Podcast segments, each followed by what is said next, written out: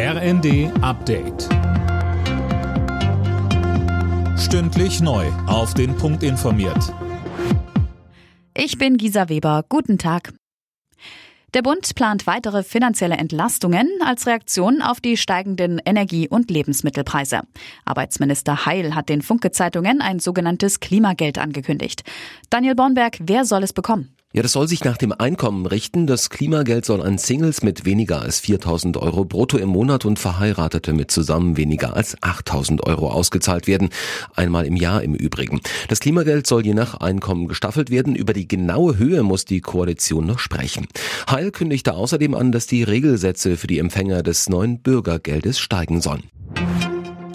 NRW steuert auf eine schwarz-grüne Regierung zu. Zwei Wochen nach der Landtagswahl haben CDU und Grüne ihre Sondierungsgespräche abgeschlossen und wollen in Koalitionsverhandlungen einsteigen.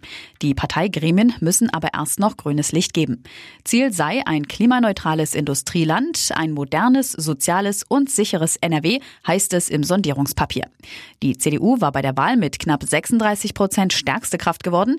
Die Grünen holten gut 18 Prozent. Seit heute gilt in Deutschland ein neues Gesetz, das Verbraucher auf Online-Marktplätzen und Vergleichsplattformen besser schützen soll.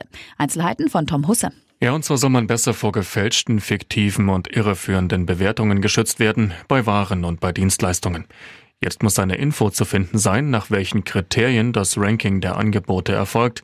Influencer müssen jetzt ihre Posts als Werbung ausweisen, wenn sie bezahlt werden. Und das Gesetz soll auch unlautere Geschäftspraktiken bei Kaffeefahrten stoppen. Dabei dürfen zum Beispiel keine Finanzanlagen oder Nahrungsergänzungsmittel mehr aufgeschwatzt werden. Und im DFB-Pokal der Frauen steht heute das große Finale in Köln an.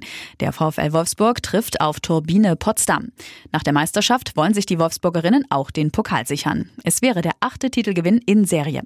Los geht es 16.45 Uhr. Alle Nachrichten auf rnd.de